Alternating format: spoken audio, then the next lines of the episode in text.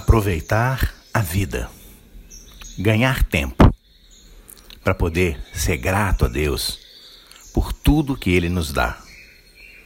Reconhecer os benefícios que recebemos de Deus, dos homens e das mulheres. Viver com gratidão, louvando o Deus maravilhoso que opera milagres, que faz prodígios, e olhar para si mesmo se examinar, cuidar para se livrar de toda inveja, orgulho e ciúme, para se libertar de todo egoísmo e vaidade, vigiar a própria boca para não falar mal do próximo, para não julgar, não censurar, não criticar, não condenar a ninguém.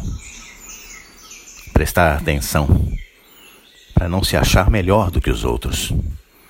Mostrar o devido respeito a todos. Cultivar em nossos relacionamentos a luz, a paz e o amor. A luz sendo sincero e verdadeiro com todos.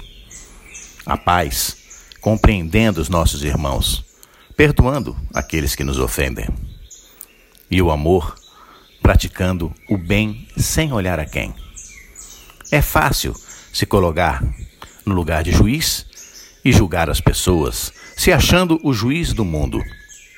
Mas é só com a humildade que nós podemos nos aproximar de Deus.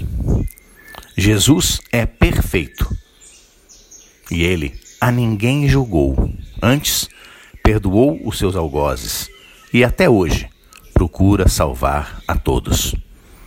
O verdadeiro sacrifício, o sacro ofício, o trabalho sagrado, é tratar os outros com bondade, mesmo quando eles não são bondosos conosco. E é justamente aqueles que menos nos amam os que mais precisam do amor, precisam do nosso amor.